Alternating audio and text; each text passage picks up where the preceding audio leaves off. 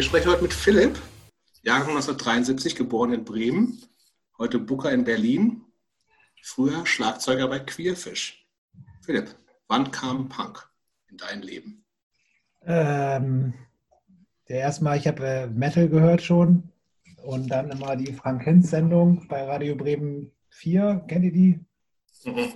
Nee. Äh, dann, ähm, Was war das? Da lief, da Oder von welchem, äh, stopp, stopp, stopp, stopp. In welchem Alter hast du denn Metal gehört? Fangen wir doch mal erstmal da an. Ähm, Also in, welchem, in welcher Altersgruppe bewegen wir uns gerade? Also, ich habe, als ich äh, ganz klein war, Nena gehört und dann hat mir ein Nachbar ähm, zwei Kiss-Platten geschenkt, weil er die nicht mehr wollte. Das war Alive 2 und Love Gun. Und äh, dann, ähm, meine Mutter war Lehrerin ähm, und dann musste ich manchmal nach der Grundschule, musste ich dann bei meiner Mutter warten, bis sie fertig ist und in der Klasse und die haben dann hat einer da mitgekriegt, da, dass ich Kiss höre und da hat er mir immer schon Slayer, Metallica und sowas gegeben. Das war wirklich äh, Das ist sehr nett gewesen. richtig, re- also es war so wirklich, als das rauskam, 86 oder so. Und ja, dann habe ich ja dann irgendwann Chromex und dann haben wir alle angefangen zu skaten und da, die haben schon, die haben die ganze Zeit immer Youth Brigade gehört. Sing with California. Das war dann natürlich äh, das. Über irgendwelche ähm, Skate-Videos oder so wahrscheinlich. Äh, nee, das haben die immer Nee, auf nee, der nee, nee. Kassette Brigade- gehabt. Youth Brigade waren auch keine, waren auch keine Skateband in dem Sinne. Ähm, aber ich finde das jetzt Nee. spannend, was du, was du sagst, äh, dass da praktisch deine Einsteigerband so, so eine harte Evil-Band wie Chromax ist und du quasi dann im zweiten Schritt zu sowas äh, eher le- leichtfüßigerem, sage ich jetzt mal, wie Youth Brigade übergewechselt bist.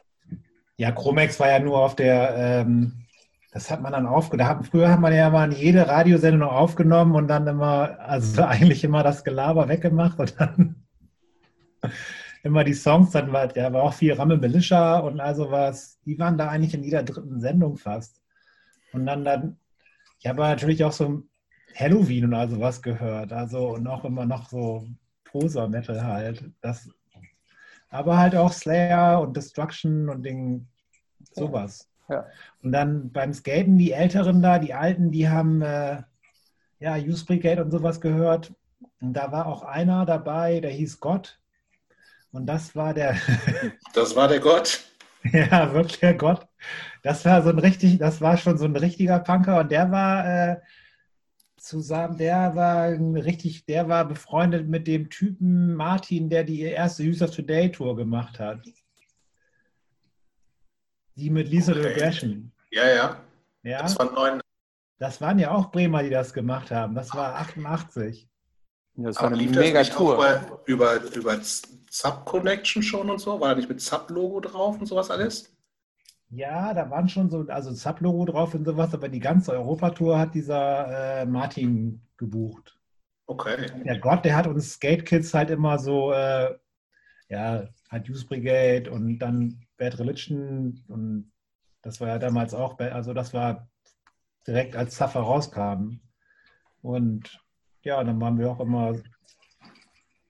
Du hast ja relativ früh dann auch angefangen, selbst Musik zu machen, ne? Also, warum? Ja, dann das kam so fast, äh, dann haben dann so mit 14, da äh, habe ich dann die Kids aus dem Viertel kennengelernt, die durften dann dann auch mit skaten, die waren ein bisschen jünger, Alex und Benny. Und ähm, Ist das schon Queerfish People? das war queer, das war äh, die, das hieß dann Guts, aber das war eigentlich schon Queerfisch. Das waren Okay. immer, das waren wir vier ohne Max. Also Gab es Ja, in, eurer- in Szene, ähm, ihr wart offensichtlich da diese Schlachthof-Skate-Szene. ja, genau. Wart, wart ihr, waren das alles damals schon so die Cool Kids oder waren das so ein bisschen so die Outsider, wo man, als man sie gesehen hat, erst noch ein bisschen Angst hatte und wie, wie, wie komme ich da eigentlich dazu und gehöre ich dahin? Ja, also als ich angefangen habe zu skaten, ich komme ja aus Bremen Nord, das ist noch mal ein bisschen ich da Bremen draußen. Nord kennt doch seit Jan Böhmermann jeder Mensch. Ja, in der genau. Jan und ich kommen äh, genau aus dem, äh, als wir jetzt die Schau und Fegesack gemacht haben, das war ja für beide so Homecoming. Ja. Aber so, ähm, ja, mit den Cool Kids, da waren wir einfach viel zu jung. Da, diese die Halfpipe, die stand damals in Delmenhorst. Und da waren dann zwei Typen, die mit uns angefangen haben zu skaten. Der eine hatte schon ein Auto, der ist, die sind dann mit uns nach Delmenhorst gefahren, mit mir und meinem anderen Freund, der auch zwölf war. Und dann die Delmenhorster, das waren wirklich schon, das, das waren, die waren wirklich cool. Das war hier der Sven von Attitude und dessen ganze Gang, die waren ja auch schon wirklich alle so zwischen 18 und 25. So, okay, ja. Gut, das sind ja in dem Alter sind das ja Lichtjahre entfernt. Das war wirklich, ja klar, doppelt so. Also das war, die waren und konnten alle krass Skateboard fahren und wir waren einfach, ja, so die Bremen Norder Kids, die zum ersten Mal eine Halfpipe gesehen haben und dann, dann ich weiß noch, das erste Mal, als wir da waren, haben wir aus Spaß, da haben die die Halle nicht aufgemacht und da war keiner da, da hatten wir rangeschrieben, das Titus-Team war hier und dann ist einer von ihnen gekommen. Und die waren total aufgeregt, oder was? Ja. Wir werden noch per Telefon dann alle angerufen, das Titus-Team ist hier. Dann standen da aber nur sechs so Bremen-Norder kleine Idioten, die noch nie Halfpipe gefahren sind. Und da fanden die uns natürlich erstmal richtig scheiße. Zu Recht, muss man sagen. Okay, da, das heißt aber so aber mit den Band, Viertelleuten, da waren dann, ja, das war einfach viel zu, also natürlich war man schon, das ging ja einfach so, wer konnte, wenn man gut skaten konnte, sowas, war man ja so ein bisschen dabei. Wir waren ja viel zu wenig Skater damals, dass man irgendwie sagen konnte, wie komme ich da rein oder sonst was. Also, ich würde gerne noch ein bisschen zu, zur Musik kommen. Also du hast, ihr, du hast früh angefangen dann mit, also aus der Skate-Szene raus, quasi mit deinen Kumpels da. Guts zuerst hieß es, genau. war aber schon musikalisch grob so melodischer. Noch Bad Religion, Slime also so. Use- Also Cover- gecovert Youth Brigade war das erste, der erste Song, den wir gecovert haben, war natürlich Youth Brigade Sing bis California. Das, nicht, das kann man, da kann man gar nichts gegen sagen, finde ich. Also und ähm, Aber es, äh, gab es da Auftritte? mit Guts, wir haben damals in Bremen Nord und so die ganzen ähm, Abi-Partys und sowas gespielt. Und Leute. Und im äh, besetzten Haus in Fegesack, im besetzten Haus in Osterwald-Scharmbeck. Ähm, ja, also, also Okay, dann ging es irgendwann daraus. Okay. Was hast, was hast du direkt mit Da zu tun ich- gehabt? Stopp, stopp, stopp. Da muss ich, das muss ich gerade nochmal verstehen. Also so,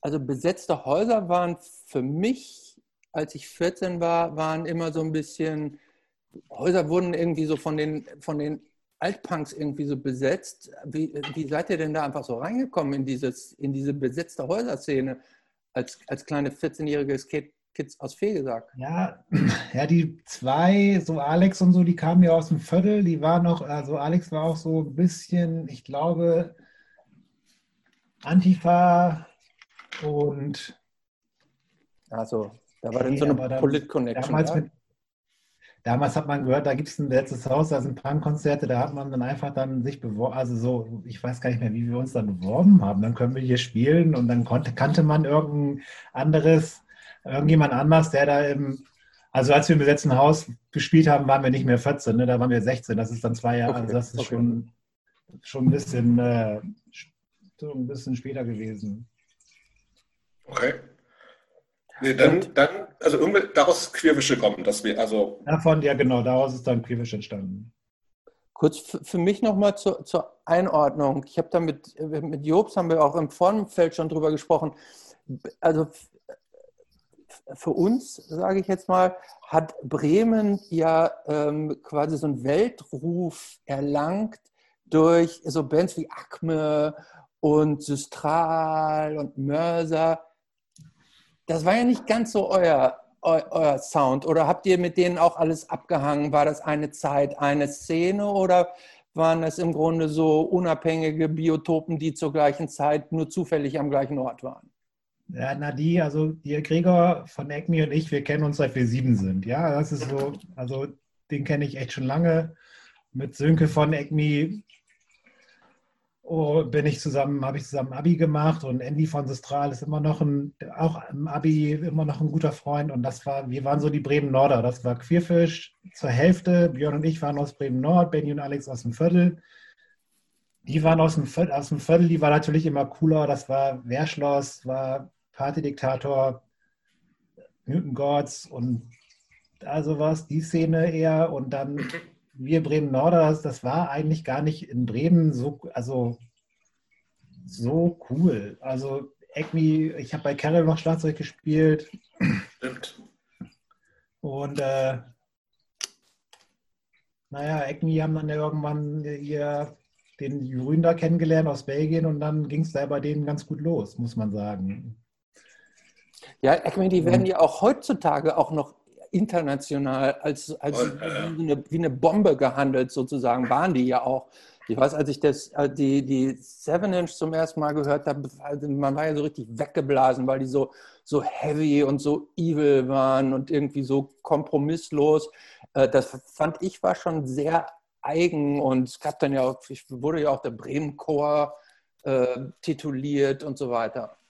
Äh, ich habe dann nur erst im Nachhinein erfahren, irgendwie, dass die dass die, ich habe die Band nie gesehen, nur irgendwie erzählt mir jemand, dass das irgendwie eigentlich alles so ganz kleine, schmächtige äh, Gymnasiasten waren, die, die äh, als Personen nicht ansatzweise so diesem Sound ähm, eigentlich entsprachen. Aber vielleicht stimmt das auch gar nicht. Ja, damals hat man das ja nicht.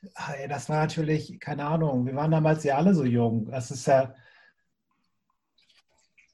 Ähm, und wild was also aber nicht so, hat ja keiner irgendwie, es gab ja diesen so diesen harten Berlin, die immer so auf dem harten getan oder die Reikers so und dann, dann die, ich muss ja sagen, das Hammerhead, das war ja auch so ein bisschen, ja, einmal so Straight Edge sein und dann äh, ein halbes Jahr später der komplette Imagewechsel. Hast du das, hast du das ganze Ding richtig als Szene empfunden oder war das einfach so, es gab ein paar Leute, die befreundet sind und äh, halt, einige haben Bands, andere nicht, aber, oder war das schon so ein, wir, wir haben hier so eine Art Hardcore-Szene, die irgendwie auch eine besondere Bedeutung hat oder wie auch immer?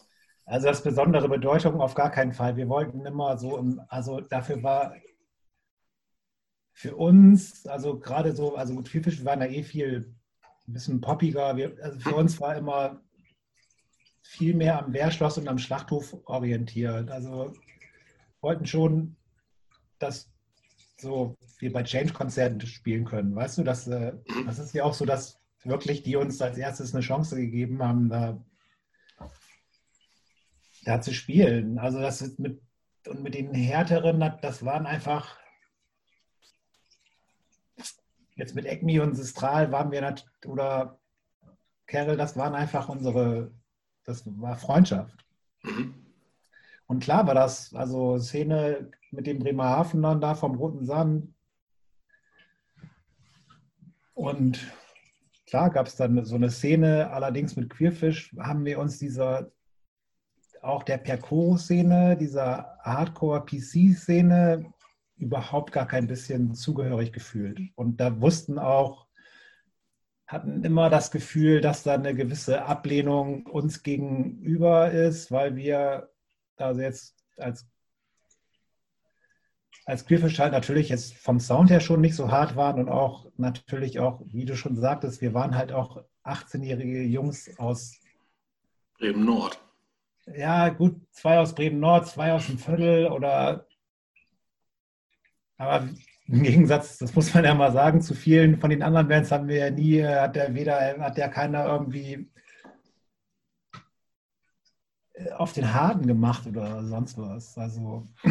Ja, also ich meine, als, als so als Außenstehendes, also ich für mich war es auch immer so, also das, ihr wart schon irgendwie so, wirktet immer schon so wie die Popper, ne? Mit, mit Percoro, ja. die, mit die Percoro Bonus dann irgendwie, weil Markus war cool, hat irgendwie, oder ist cool und hat irgendwie ganzen DIY-Kram gemacht und irgendwie da auch natürlich irgendwie auch erfrischend, weil ihr irgendwie auch professioneller irgendwie auf eine Art wart, musikalisch, weil es halt eben nicht so weiß nicht, weil es gewirkt hat euch, war die Musik wichtiger, als es anderen Bands war, wo vielleicht, wo es mehr um die Message ging oder was weiß ich so. Ne? Oder, und ähm, also, aber das, das deckt sich ja so ein bisschen mit dem, was du gesagt hast. Ne? So, aber so ein bisschen die Frage nochmal so ein bisschen, ähm, ich hätte also das Gefühl, dass ihr ähm, äh, eigentlich auch hättet größer werden können, als ihr wart.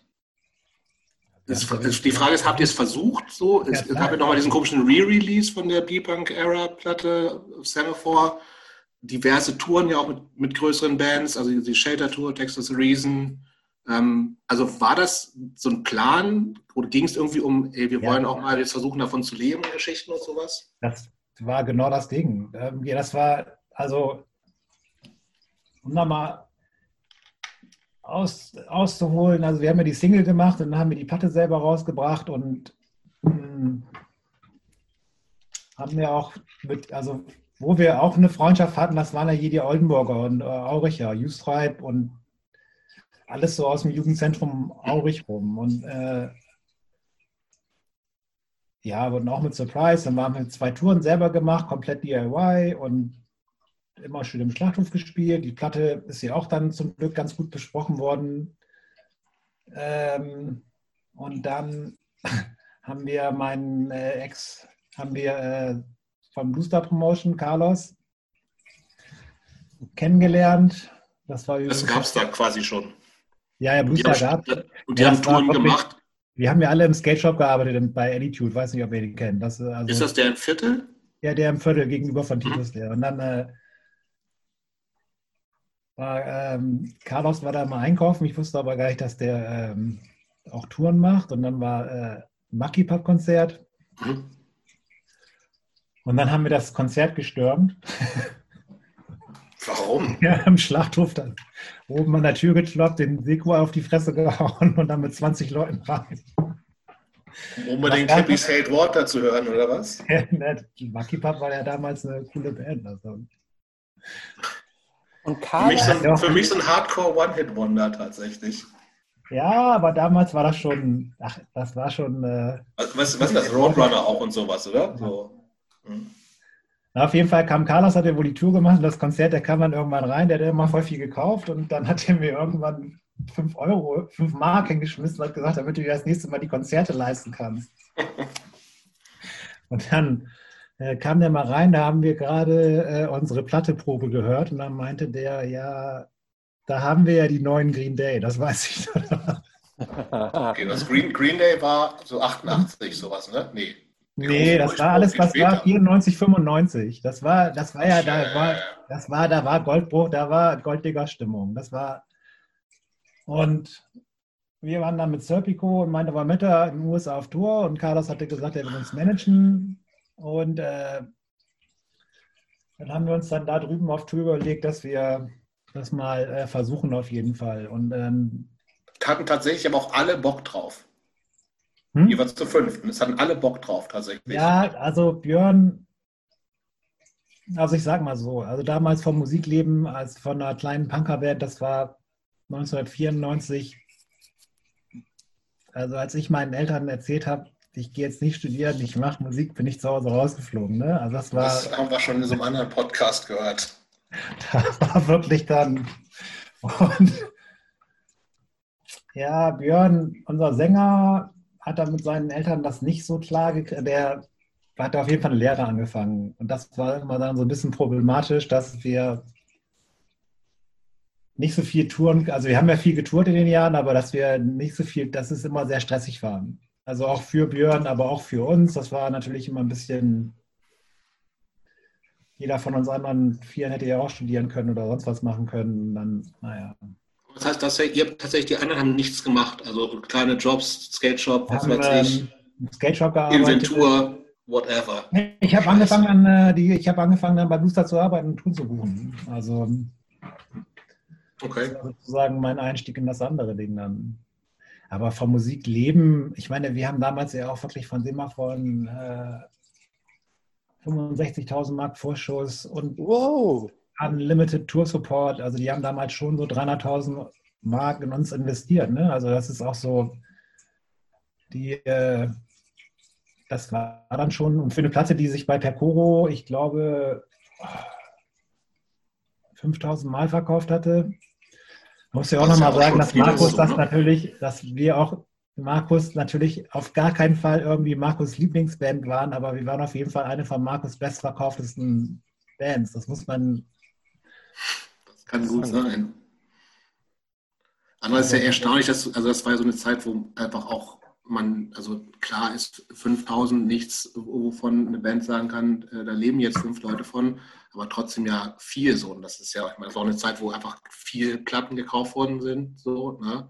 Ähm, also, aber die, diese 7-4 Re-Release, das war ja CD only, ne? Nee, auch äh, Vinyl. Also wir haben da ah, okay. mal, ich weiß es gar nicht, sie macht, wo ist ja mal pleite gegangen. Aber auf jeden Fall haben wir, ich glaube am Ende waren 10.000 Dinger von, dem, von der Platte weg. Okay. Ja, Aber war das, war, noch mal ganz kurz zur zeitlichen Einordnung, war das, war das zur Nirvana-Zeit oder was? Nee, das war danach. Das war ähm, 94 Single, ich glaube 95 haben wir die dann bei Percoro rausgebracht, die Platte und 96 den Re-Release 96 war dann auch, was ich gesehen habe, war ja auch die, die Shelter-Tour, ne? Genau. Und dann 97 Texas the Reason, Star Market, ne? Genau. Aber Und die, das war es dann aber auch schon bald. Na gut, aber das ist jetzt auch eine relativ lange, das ist ja auch eine länger, relativ lange Strecke. Wie lange hat die Band dann existiert? Sechs, sieben Jahre? Bis 98. Wir mussten noch ein bisschen Schulden abzahlen, als wir uns aufgelassen haben. bei wem? Bei Semaphore? Hm, bei uns, bei der Bank. Uh. Ihr habt Kredite aufgenommen für die Band, oder was? Nein, also was heißt bei der, wir hatten natürlich, wir hatten also, ah, das ist dann irgendwann äh, nach, ähm, nach der Texas Riesentour oder der große Breakpunkt war der Such, die Such a Search Tour. Das waren sechs Wochen auf Tour und da haben, ähm, hat einer in der Band gemerkt, das ist nichts für ihn. Der ist dann Mathe-Professor geworden.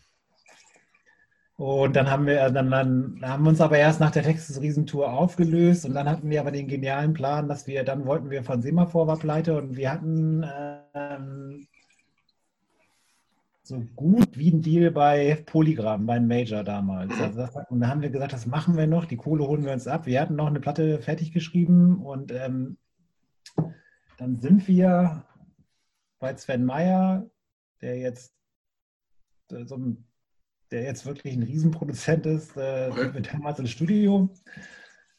Und, äh, in Bremen auch oder wo war das? In Hamburg. Okay. Waren wir in Hamburg im Studio und haben die Platte aufgenommen. Und dann hat sich irgendjemand bei den äh, Polydor-Leuten verquatscht und hat dann gesagt, die haben sich, die werden sich doch auflösen. Nicht so gut, ne?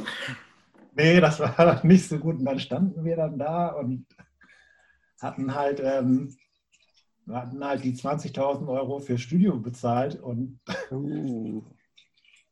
naja, dann haben Aber das heißt, ihr, ihr, habt wirklich eine Platte noch aufgenommen, die nie auch bis noch heute eine ganze Platte, ja, ist. Rum und, ähm, ist sie gut? Ja, also da ist das, immer, ist das immer noch so eine krude Mischung aus Screamo, Pop-Punk und Ska? Nee, ist weder ist kein, äh, kein Ska und kein Screamo, aber es, also man hört schon so ein bisschen, dass du mit Texas Riesen auf Tour warst. Okay. Ist eher so. Obwohl viele von den Sachen, also zwei von den Songs sind ja auf dieser Capri-Bar-Sache, Dingsens drauf. Ah ja, letzte Single, die ihr gemacht habt. Ja. Und Wart ihr, ich muss noch mal äh, ganz kurz zurückspringen zur äh, Shelter Tour. Das finde ich ja äh, ähm, spannend. Ähm, das war die, hm, wie hieß das, das Mantra-Album? Mantra. Mantra war das, ne? Da war, das, war nicht die, das war nicht die erste Shelter-Tour, ne? Nein, das war die dritte. Nee, nee, nee, das war äh, Mindest, ich glaube, es war die dritte. Definitiv zweite oder dritte. Ähm, Shelter war zu der Zeit ja, glaube ich, irgendwie in ihrer Prime Stellung, oder? Ich ja, glaube, ja. die waren riesengroß. Ähm, war, in welcher Größe, wie groß waren die Hallen, in der ihr da gespielt habt? 600 bis 1000 Leute. Ja.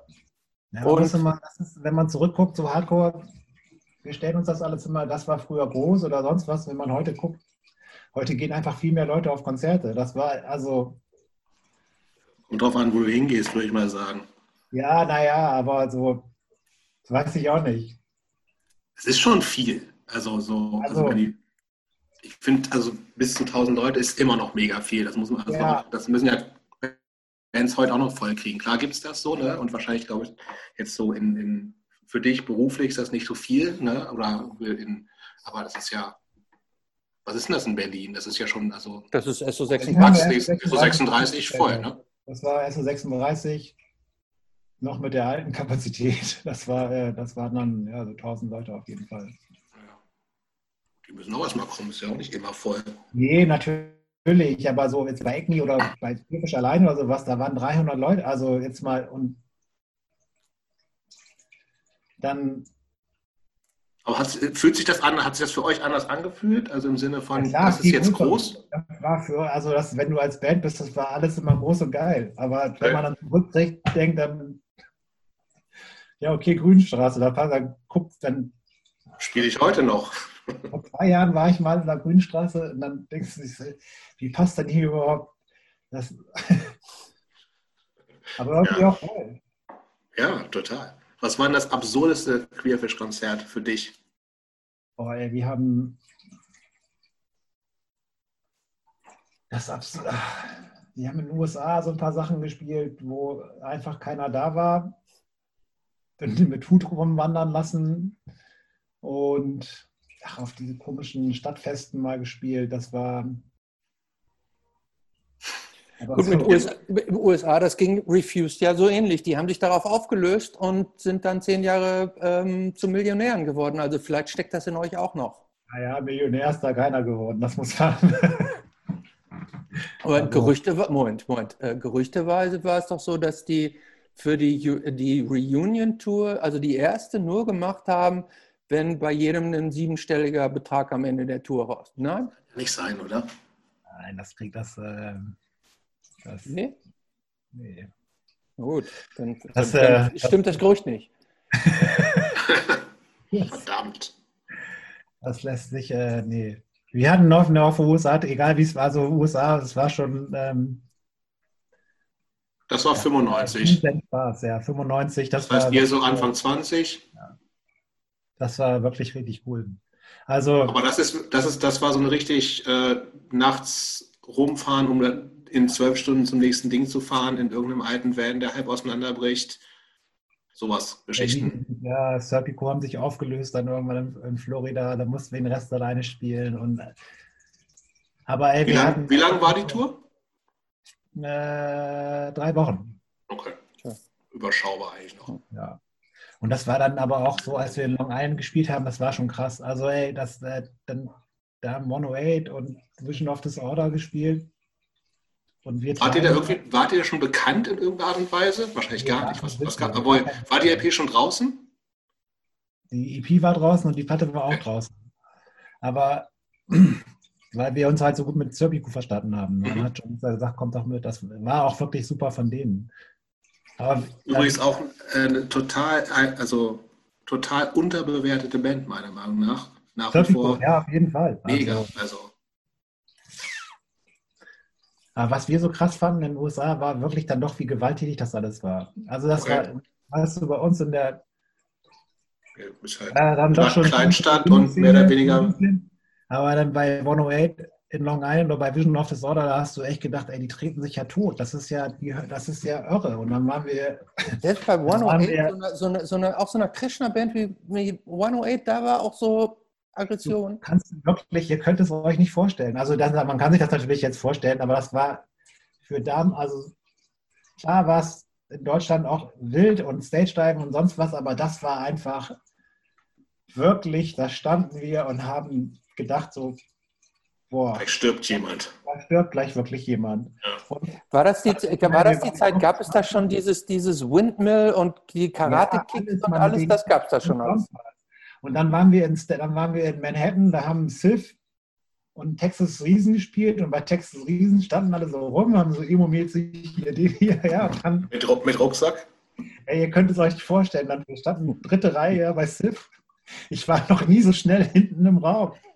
Und damals, ich war da 21 Jahre alt und bestimmt nicht, also gut gebaut, ja. Ich war, aber ey, was da dann abging plötzlich, das war einfach zu viel. Das war too much.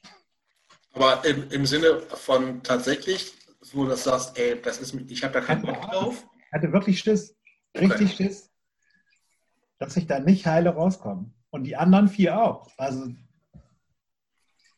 ja, tatsächlich, also ich kenne mich auch schon erinnern, ich war 96 mal in den USA ähm, und habe da eine damalige Freundin besucht, die bei Huasi Pungo gespielt hat. Und, oh. und die hat mal äh, auf einer Tour bei Scraps hier Gitarre gespielt.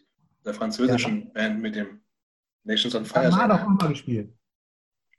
Bei, bei Scraps? Ja, das war doch der Typ von Nations on Fire, oder nicht? Ja, genau, der, genau, der französische Sänger. Ja, genau. Und äh, die habe ich dann besucht, die hatte irgendwie überhalb vom ABC No Rio gewohnt und das, das ist ja auch so, ja, das, da, da fühlte man sich halbwegs zu Hause so, weil es war klein und alle so ein bisschen mehr in Pieces drauf. Und wir sind dann ähm, einmal ins CBGBs gegangen zu einer Matinee-Show und da haben, glaube ich, Outburst gespielt. Ich weiß nicht, wer sonst noch.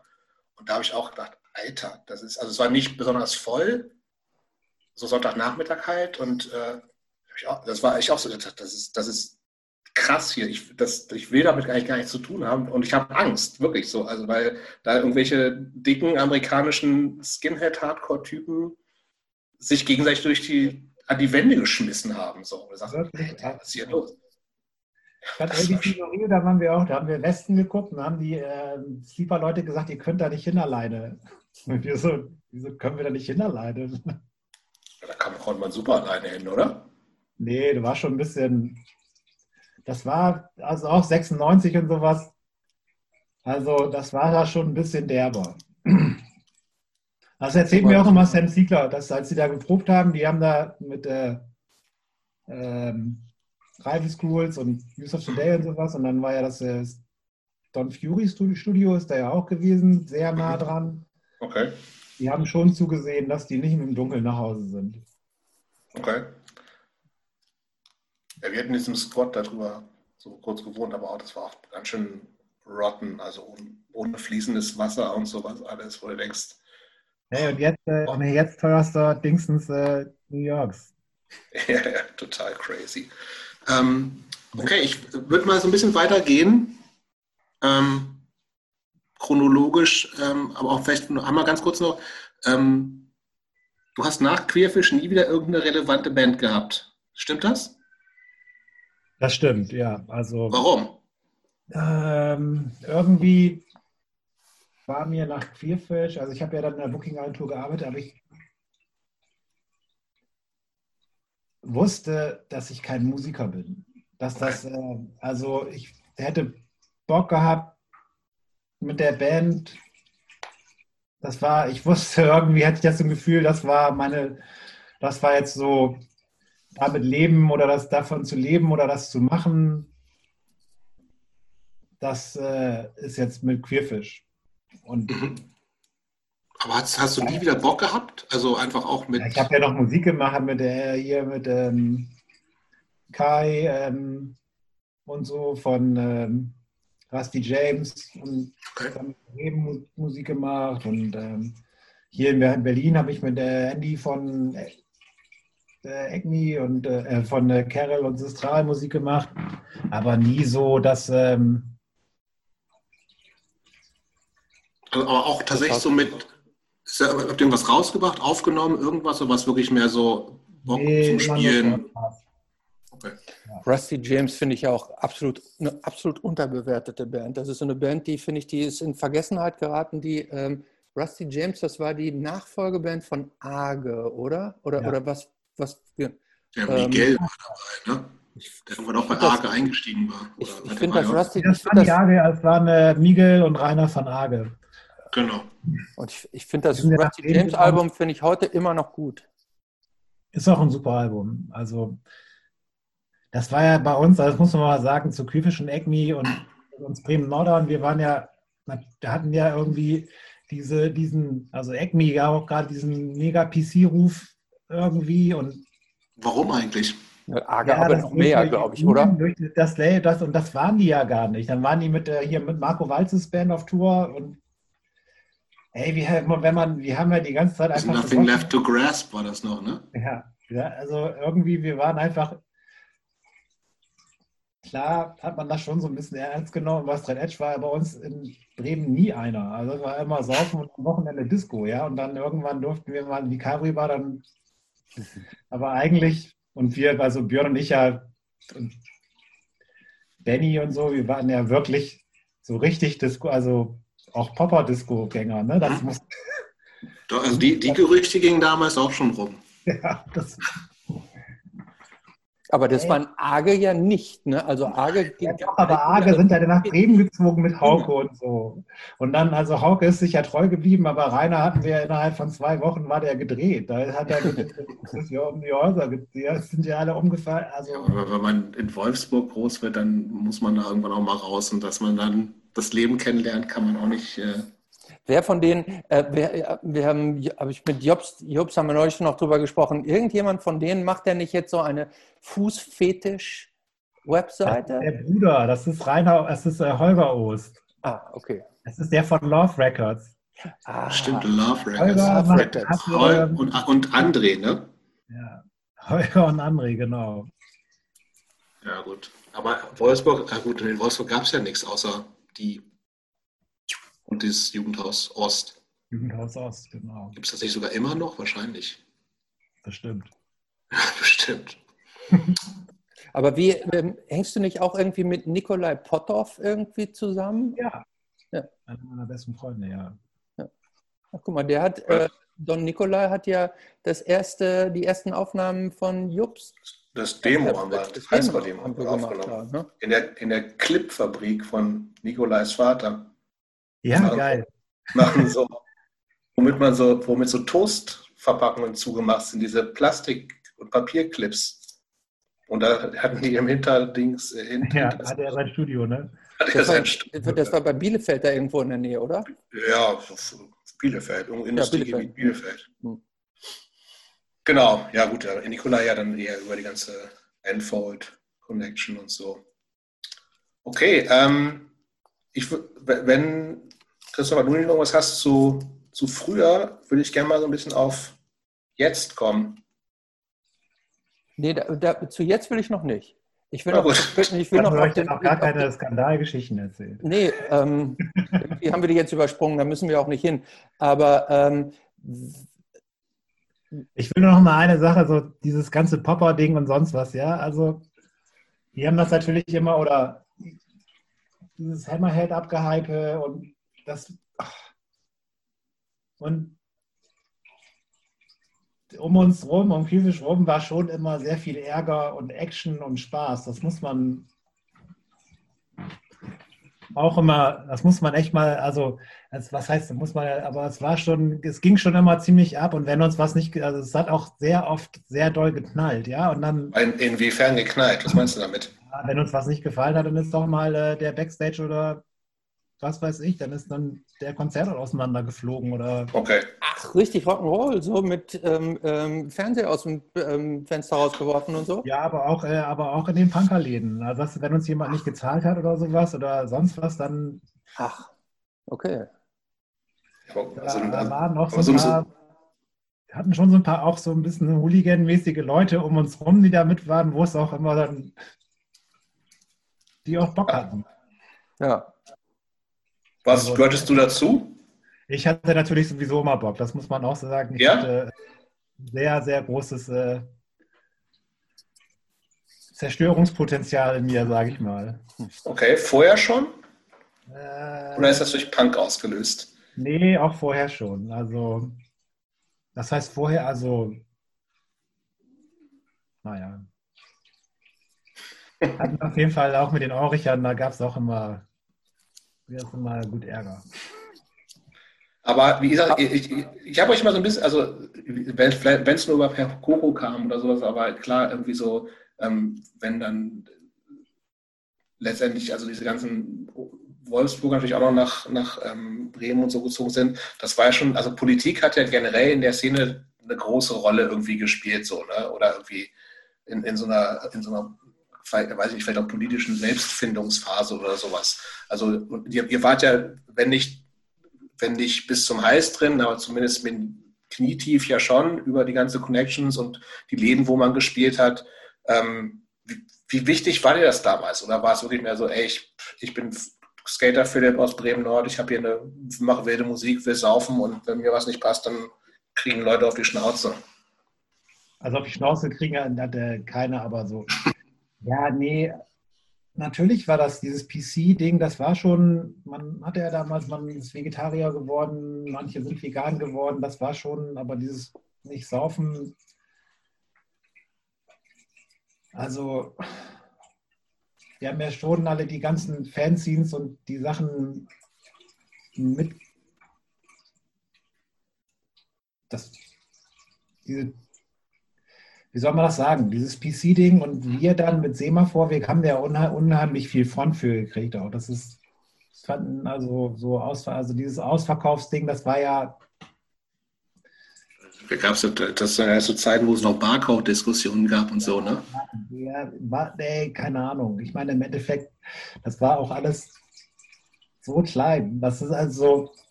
Total. Aber das DIY-Ding, das war natürlich eine super Sache. Das gibt es heute, weiß ich nicht, dass diese. Ey, anrufen irgendwo, eine Postkarte hinschicken, hey, hier einen Brief hinschicken mit einer Kassette, das hier, wir sind die und die aus Bremen, können wir mal bei euch spielen, wir sind dann auf Tour. Ich war also, das ist natürlich äh, geblieben, dieser, dann mache ich es halt selber Gedanke. Oder auch die erste Single kam ja gar nicht, hier hat Markus ja nur vertrieben, ne? Markus ah, okay. kann er machen. Die haben wir selber bezahlt und selber gemacht, und selber, selber gefaltet und sowas. Und dieses, dieser DIY-Gedanke, der ist, äh, nie, also ja, das ist halt dieses einfach machen. Ich glaube ja auch, dass, also wenn man, wenn man es, wenn man früher aktiv war, dann musste man es halt auch viel mehr wollen, als es, also weil es viel mehr Arbeit war. Ne? Also wirklich ja. DIY, weil es gar nicht anders ging. So, ne? Und weil du wirklich viel mehr aktiv machen musst und nicht einfach nur in der Band sein und im Proberaum abschimmeln und vielleicht nee, frag dich, wenn du in einem Jugendzentrum bist, frag dich der Sozialarbeiter, war, dass du spielen kannst, sondern es war wirklich, du musst wirklich Bock drauf haben. So, ne? Und, Ey, man äh, muss auch an Polizei so vorbei, und das ist an Gatekeepern vorbei, ja, auf eine gewisse Art und Weise. Das hat ja wirklich, also, ey, wie oft wir Bettina und so von Change genervt haben, bitte können wir mal spielen. Und wir waren damals, also wenn ich mir das anhöre, wir waren damals echt scheiße. Und einfach kacken, dreiste, kleine Gören. Und dann haben wir trotzdem, dann durften wir bei Alice Donut spielen und durften mit Live Ballon Level spielen und was weiß ich. Und das war einfach das Größte. Also, weiß ich auch nicht. Also das, das erste Mal Schlachthof spielen, das war für mich das aller, also Mehr geht nicht. Was war denn das erste Schlachthofkonzert? Weißt du noch, mit wem das war? War das Alice Donut? Ja. Okay. Alice Donut, das ist so eine Articles, äh, äh, Tentative ähm, Articles Band, oder? Ja. ja. War eine abgefahrene Band. Ey, und auch, also Vegetarier, dieses ganze Vegan-Sein, auch wenn die alle so genervt haben, aber man hat es dann ja gemacht, ja, das hatten ja recht. Also man war das ja schon, äh, oder diese Sexismusdebatten, die es damals gab, das war natürlich manchmal, also es ist ja, weißt du, in Oldenburg der mal Hamra, mit dem, ihr dürft ja eure T-Shirts nicht ausziehen, dann natürlich trotzdem die T-Shirts ausgezogen, auf Plenum geschissen. Ne?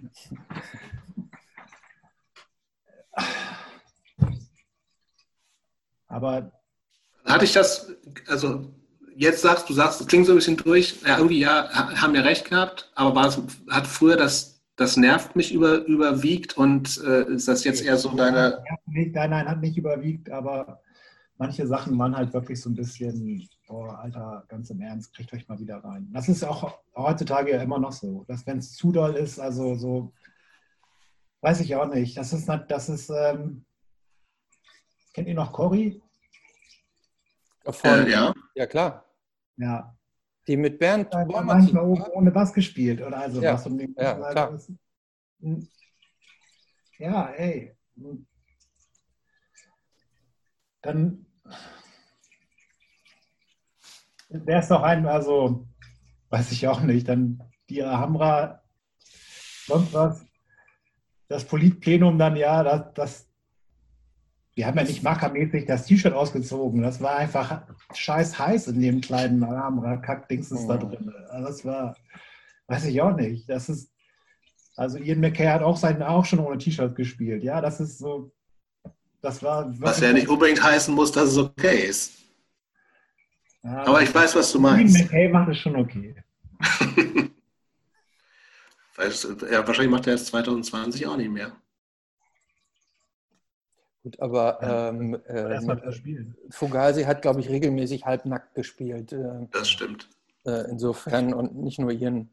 Aber ähm, klar, aber die Diskussionen, die wiederholen sich ja auch immer wieder und die hatten tatsächlich zu der Zeit äh, so eine bes besondere Blüte dass manche Sachen über, vielleicht ein bisschen überernst genommen wurden. Also, was mich so genervt hat, wirklich doll genervt hat und auch immer noch, deswegen spreche ich da so ein bisschen abwertend drüber auch, weil dann, also, es ging ja damals alles sehr schnell, ja, also zwischen 94 und dann ging das los mit dem PC sein und die Leute, wirklich die Leute, die am allergrößten, die größten Schreihälse in diesem ganzen PC-Ding waren, sind 1900 97, 98 alle nach Berlin gezogen und haben Raven. und sind Raven gegangen. Und na gut. Haben ganz hart auf das alles geschissen. Ja, das ist und ja, dann hast dann ist natürlich, das sind genau die Leute, die vorher immer rumgebrüllt haben, jetzt hier bei Semaphor sein. Das ist aber Ausverkauf, Jungs. Aber ich dieses, äh, weil du auch nochmal so Antisexismus angesprochen hattest, würde ich auch gerne, also tatsächlich nochmal darauf eingehen, also als Christopher und ich angefangen haben zu überlegen, wen kann man, mit wem kann man quatschen, ähm, also uns sind, also die Szene war damals, also gerade auch so die, die aktive auf der Bühne-Szene war ex, ist extrem männlich dominiert. Also es gab extrem wenig Frauen. Gleichzeitig gab es natürlich diese ganzen, also aus meiner Sicht auch wahrscheinlich wichtigen, vielleicht auch manchmal übertriebenen Diskussionen ähm, wie, wie, wie, erklärst du dir das, also dass es dass, dass man offensichtlich den eigenen Ansprüchen auch nicht gerecht geworden ist? So, also weil so, ich glaube, der Anspruch war irgendwie sozusagen so, vielleicht also Teil der Szene so PC wie möglich zu sein, aber wenn man so ein bisschen allgemeiner ist, weil ist ja schon ein Punk-Anspruch, offen für jeden, alle können mitmachen. Gleichzeitig hast du halt aber dann doch wieder nur äh, Typen auf der Bühne stehen, wie hast du das da, wie hast du das empfunden? Das ist ja aber heute, also es wird natürlich besser, aber ich glaube, das fängt einfach, guck mal, wenn wir 14 waren und wir vier Jungs äh, Musik gemacht haben und Skateboard gefahren sind, aber selbst wenn wir, wo werden denn dann die beiden Mädchen oder das Mädchen dann dazugestoßen? Mhm. Das ist ja eher, hat ja keiner Lust gehabt, mit einer Frau in der Band zu spielen. Also, und Klar, hat natürlich auch was mit einer Sozialisierung zu tun. Ne? Also man ähm, gerade in diesem jugendlichen Alter, bevor man überhaupt praktisch so mit, mit dem weiblichen Geschlecht, Geschlecht so connected, vergeht ja auch eine Zeit. Und in der Tat ist es so, ich weiß nicht, wie es mit den Jugendlichen heute ist, aber in der Tat kann ich auch, wenn ich bei mir zurückblicke, natürlich hat man, ist man am Anfang irgendwie so mit den Kumpels so zusammen und macht so Dinge, die man mit seinen Kumpels macht. Und äh, stimmt schon irgendwie, wo. Ähm ja, aber man war ja auch mit Mädchen befreundet. Aber das ist einfach, die haben das. Ich glaube, damals noch viel weniger. Guck mal, da gab es dann, was, was gab es vorher? Was, wie viel, was gab es denn für weibliche Punkbands, wo Frauen auch mal Schlagzeug gespielt haben oder nicht nur Bass, oder, sondern Gitarre gespielt haben oder Ultra wenig. Da und, hm? Ultra wenig. Gab es ja. Rock ja auch. Also das ja. ist so Runaways. Ja, aber so richtig stimmt es auch nicht. Ne? Also guck mal, wir hatten zu der Zeit, ähm, du hast sie eben angesprochen, Life But How to Live It, war eine Frau immerhin am Gesang. Ja. Äh, wir hatten Gesang. Jingo de Lunch, da war irgendwie. Ja, äh, aber also das, das, was Philipp meinte, also so tatsächlich so diese, also es gab mal, es gab einige Sängerinnen durchaus, ne?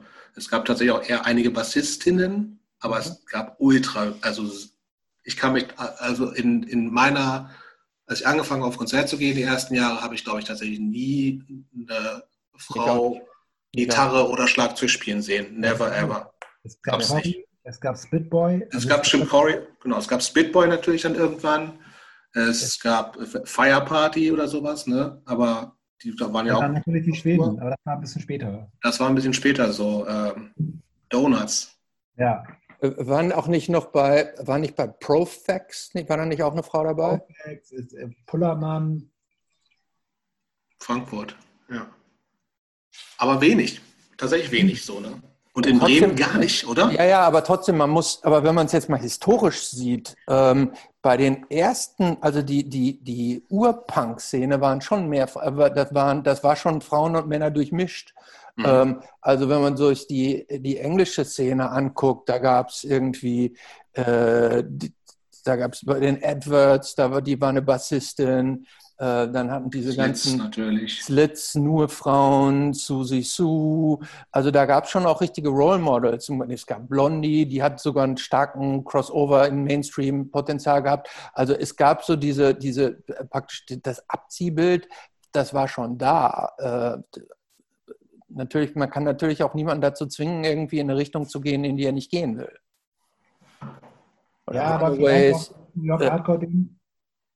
Das war ja auch schon, also muss man auch sagen, ist einfach, äh, ist ja schon Macho. Ja. Das kannst du sagen, kannst du drehen und wenden, wie du willst. Das ist einfach Ja. leid. Ja, genau, aber das, das war ja, also einfach Das war jetzt, also da, da, ihr seid aber ja auch kein New York Hardcore gewesen. Und Deutschland Nein. und Bremen ist nicht Brooklyn. So, ne? Also das ist schon, ich glaube, das ist, das ist da nochmal anders, eine, also dass, dass die Szene noch viel, also von ihrem ganzen Auftreten viel maskuliner ist, so klar. Aber das, das war ja so ein bisschen, also gerade auch, wenn man es klischeemäßig sehen will, so, das, ihr wart ja schon auch eher eine softere Band, so, ne? wenn man jetzt irgendwie davon aus, also es ist natürlich Quatsch zu sagen, wie hart Musik ist, ist äh, männlicher, aber ähm, es, es gab ja wieder, den Anspruch gab es ja, gerade so in, in dieser ganzen äh, PC-Szene, ähm, aber es hat sich halt einfach viel, also es, und es gab Diskussionen und es gab irgendwie diese ganzen Oberkörperfreidiskussionen in diversen Läden, Alhambra oder ALZ Bielefeld oder ähm, Göttingen, wo ich Konzerte gemacht habe, ja auch. Ähm, und da gab es, also gerade in Göttingen gab es schon eine, eine, starke, also nicht so Musik äh, aber schon so eine, so eine, so eine Frauen-Lesben-Szene, die irgendwann auch so ein Haus für sich besetzt hat und auch dann im, im Jutzi halt einfach ziemlich, ziemlich präsent waren und so und irgendwie diese, ich glaube, die, die wurden irgendwann noch, den, der Spruch wurde irgendwann noch wieder aufgelegt, diese äh, sexistische Kackscheiße, was ja eigentlich ganz cool finde ich. Das, war, das hatten die Göttinger Frauen Lesben so in den 80ern schon irgendwie gemacht und die hatten ja schon dann irgendwie, keine Ahnung, irgendwie NoFX von der Bühne gezogen, weil die irgendwelche Pin-Up-Girls auf ihren, auf, auf ihren Gitarren hatten oder so ein Scheiß. Ähm, Yuppie-Side-Skandal. Yuppie-Side, genau, ja, ja, sowas alles. Ähm, aber wie gesagt, ich, ich, ich finde es erstaunlich, dass es tatsächlich also so wenig aktive oder auf der Bühne aktive Frauen gegeben hat. Also ähm, gab es für dich im Umfeld welche, wo du sagst, die waren eigentlich schon auch total für, für, die, für die Szene wichtig? Also Bettina, Change vielleicht, ne? Ja, bei Change war der nicht nur, das war Bettina, Eva, Bettinas Schwester. Das muss man ja auch sagen, dass die Szene, dass da ja wirklich die äh, Leute, die Konzerte gemacht haben, das, das waren ja auch wirklich auch wirklich viele Frauen. Franzi, die ganzen Konzerte gemacht hat im Ruhrpott und ja. Aber es ist eher gefühlt so ein bisschen hinter, hinter den Kulissen, ne? Also auch so, aber auch ja. so Fanzines, ich meine, das war ja auch so ein Trust, Sub, keine Ahnung, Bremen, Gaxen, Gore, das sind alles Typen, ne? Ja, ich meine jetzt mal ganz im Ernst, es ist ja auch, das war Anspruch und Wirklichkeit haben bei dem ganzen Ding ja, egal bei wem auch, die, die sich so groß auf die Fahne geschrieben hatten, bei den meisten von denen, wo auch wirklich am allermeisten Anspruch und Wirklichkeit klafften da so weit auseinander, wie nur. So Leute, mit, die dann irgendwann Hardline-Tattoos hatten oder so. Gab's ja auch ja, alles. Also, ich weiß es auch nicht. Okay. Also, ich glaube, das, glaub, das kriegen wir auch nicht gelöst, das Problem. Ne? Also, nee, ähm, Im Nachhinein sowieso nicht, aber ich finde es einfach spannend und irgendwie so ein bisschen dieses. Aber ich glaube, das ist. Das ich glaube schon die Zeit, dass ich geändert. Glaube, das ist nicht nur na, nee, das wollte ich gerade sagen. Ich glaube, auch heutzutage ist es irgendwie so, äh, also grundsätzlich in, in jedem Rockmusikbereich sind die Männer ja immer noch viel dominierender. Das ist jetzt vielleicht so im Pop. Aber es ist schon auch viel diverser. So. Es also ist diverser, es ist halt aber trotzdem, es ist viel diverser natürlich und es gibt inzwischen ja alles. Ja. Aber trotzdem, wenn du jetzt mal den weiteren Rockbereich dir anguckst, sind das, jetzt findest du natürlich, ja, natürlich. die Schlagzeugerin, du findest alles, aber natürlich insgesamt betrachtet, würde ich jetzt mal sagen, sind mit Sicherheit 75 Prozent plus Männer. Natürlich, natürlich. Ja. So, und äh, ich, also interessant ist auch ein bisschen, dass, dass, dass die Diskussion, die geführt halt in dieser Subkultur Mini-DIY-Szene vor 20, 25, 30 Jahren geführt worden sind, die finden ja jetzt auch so ein bisschen halt auf größerer Ebene statt, ne? mit ja. irgendwie Verlangen nach Quoten auf Festivals und so. Ähm, also das Positive daran ist ein bisschen, dass ich schon noch denke, dass, dass, dass diese kleine Szene schon auch irgendwie, irgendwie dann doch von den Ideen her total progressiv war. So und, und einfach viel ähm, angestoßen hat. Natürlich ihren eigenen äh, Ansprüchen oft nicht gerecht geworden ist, auch keine Frage. Aber. Nee, nee, das war schon alles super. Also, oder was heißt super? Das ist doch alles. Es ist ja nichts Schlechtes daran, vegan oder Vegetarier zu sein. Es ist nichts Schlechtes daran, nicht sexistisch zu sein. Es ist auch nichts daran, DIY zu sein und halbwegs äh, und versuchen, andere Leute nicht über den äh, Tisch zu ziehen. Also, wohl, wenn man Aber, rausliest bei den Platten-Dingsens, dann passiert das ja noch heute. Muss man da nicht aber auch sagen, es ist eigentlich auch nichts Schlimmes daran, wenn man erst so Ultra-PC war und dann in der Rave-Szene abtaucht? Also hat nicht jeder Mensch auch das Recht, sich Raven? Na, zu raven, raven, oder einfach auch, äh, sondern äh, auch sich von Ideologien zu verabschieden. Also muss ich an einer Ideologie, die ich mit 15, 16, 17 hochgehalten habe, muss ich die mein ganzes Leben konsequent durchziehen, mit allem Wenn und Aber, äh, um mit mir selber im Reim zu sein? Oder hat nicht jeder auch das Recht dazu, sich zu ändern in einer. Natürlich kann sich jeder ändern. aber die Leute, die am meisten den Finger gezeigt haben, ja. das sind die, die am schnellsten wieder weg waren. Das kann gut sein, ja. Das ist, das natürlich kann sich jeder ändern und es soll sich auch jeder, es wäre auch schrecklich, wenn wir alle noch so drauf wären, wie als wenn wir 16 waren. Wobei, also nochmal diese, das kein Arschloch sein, DIY und auch dieses, das Vegetar Vegan-Vegetarier-Ding und sowas sind ja aber auch so grundsätzliche Sachen, die kann man auch ruhig mit in das, und das ist ja auch, also. Das, du, weil du das jetzt nochmal betont hast, das sind, das sind schon auch Sachen, die für dich heute eine Rolle spielen. Ja, ich meine, ich bin jetzt, ähm, jetzt nicht so ein mega strenger Vegetarier und war auch mal ein paar Jahre dann wirklich gar nicht, aber ich versuche es auf jeden Fall. Das ist das, was ich, wo ich, dass ich sehr gerne Fleisch mag, sehr mit, immer noch sehr doll mit zu kämpfen habe, aber sag mal, 95 Prozent meiner Mahlzeiten sind vegetarisch. Also so. Ist dieses DIY-Ding für dich heutzutage noch wichtig? Hat das, also hast du das Gefühl, dass kannst du irgendwie auch in deinem Beruf mehr oder weniger ja, ausleben? Ja sozusagen seit 2001 in Konzernstrukturen, sage ich mal. Und ähm, ja klar, auch da ist das DIY-Ding das ist ja nichts Falsches. Nee, aber also inwiefern spielt das für dich eine Rolle? Also äh, hat das, ist das, prägt das so, wie du, weiß ich nicht, entweder mit Leuten umgehst oder wie du auch, wie du an, wie du mit deiner Arbeit umgehst, sowas? Kannst, kannst du das irgendwie übertragen? Oder ist das ja Gott, ich meine, es werden vielleicht auch andere Sachen. Leute sagen, ja, der Stürer ist ein Arschloch, der hat mich mal geflogen, aber ist ja nicht, muss nicht immer alles bis ins Letzte ausreizen und ja. Aber nochmal jetzt ganz kurz vielleicht, vielleicht, wir haben jetzt gerade einen großen Sprung gemacht. Ähm, irgendwann gab es die Band nicht mehr. Du warst im Booking-Geschäft drin. Ja, genau. Reingerutscht in die Bookings, tief in die Booking-Szene. Reingerutscht, hast da Spaß dran gehabt. Ähm, hattest, wenn ich das so richtig verstanden habe, hat sich das so ein bisschen so ergeben? Bist zu Hause rausgeflogen, Studium nicht gemacht, musstest irgendwie über die Runden nee, das War schon, ich hätte schon Bock drauf, was, also ich wollte auf jeden Fall was mit Musik machen. Und dann durch Texas the Reason die Tour hatte ich schon, dass die Texas Reason Queerfish Tour, die hatte ich schon gebucht. Das war, da war ich schon bei mhm. sozusagen. Und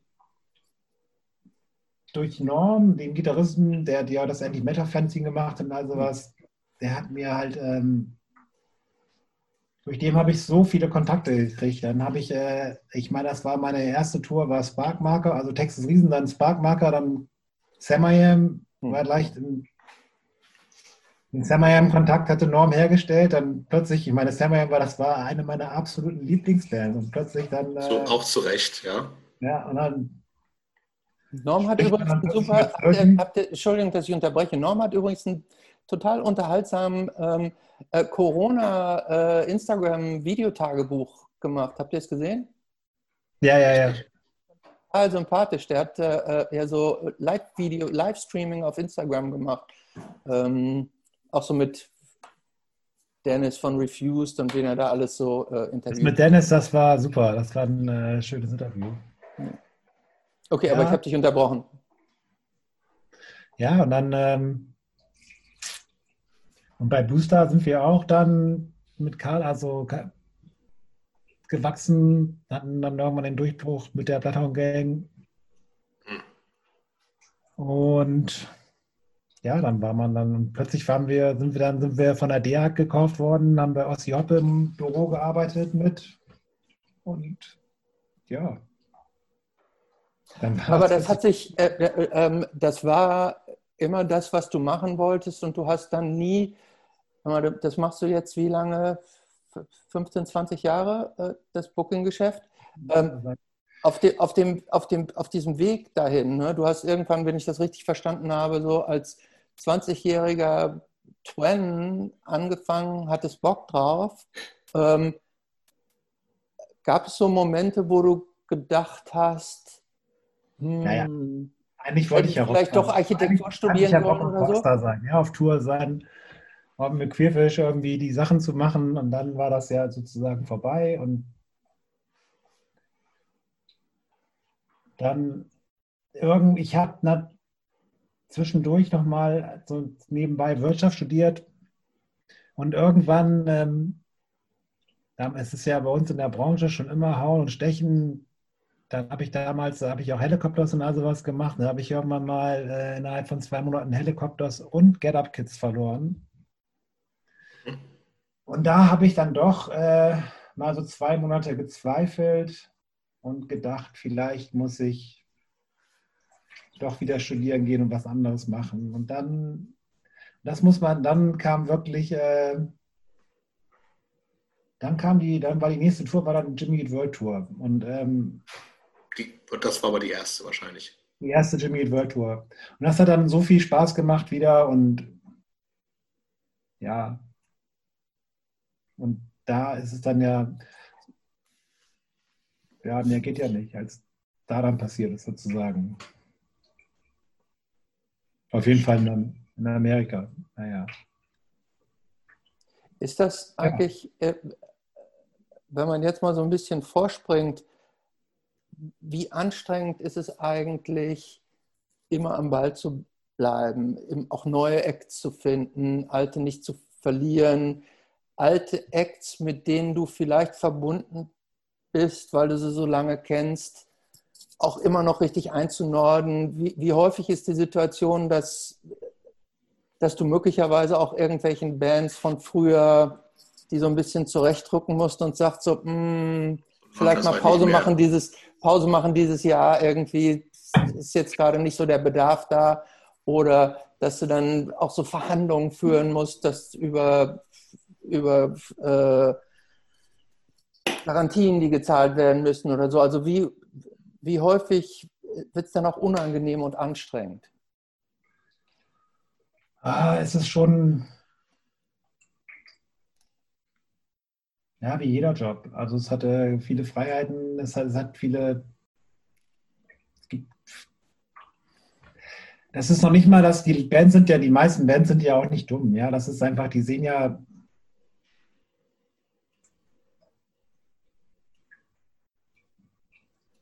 wenn die Nachfrage einfach nicht da ist, dann ist die Nachfrage nicht da. Ich muss sagen, jetzt von diesen alten Bands habe ich, von diesen alten Hardcore- und Punk-Bands, ich habe da zum Glück nur so, ich sag mal, die mehr, ähm, die arbeiten alle noch nebenbei.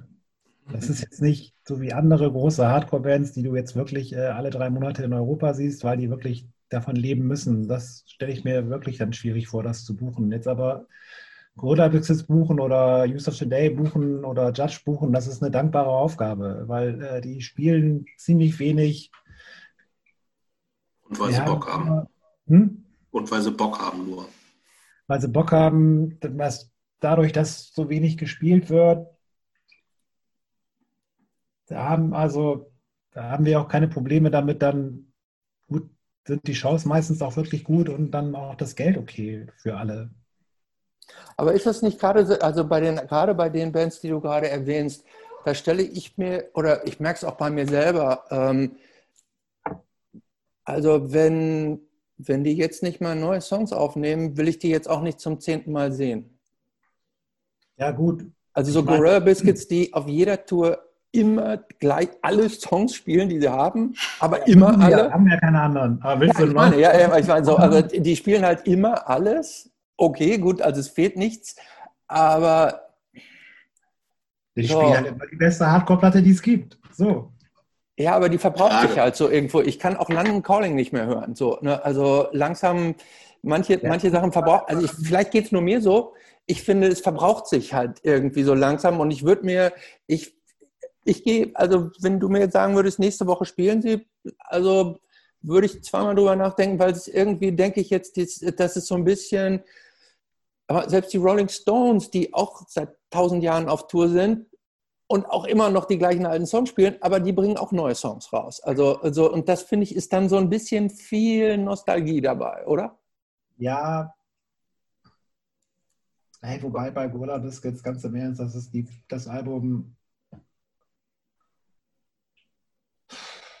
Also die machen jetzt ja ein paar Passiv-Songs immer mit dabei, aber das ist schon eine gute gute Hardcore-Show. Und wenn du das ja, alle drei Jahre ja, kannst. Die, ja, aber wenn, also gut, ähm, wenn die keine neuen Songs machen wollen, ist ja auch in Ordnung. Ähm, ich, ich kann es nur von mir sagen, so als auch also als Konsument sozusagen, ähm, dass ich jetzt mal Quicksand, wenn ich mir angucke, bringen auch noch, haben ja auch, wann war es vor zwei, ein, zwei Jahren neues.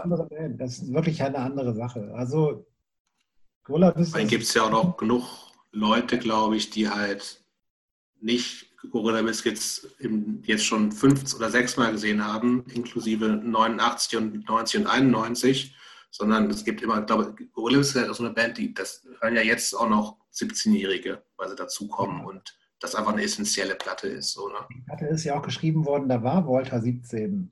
Ja. Und mit Quicksand, das ist ja, das ist ja Musik,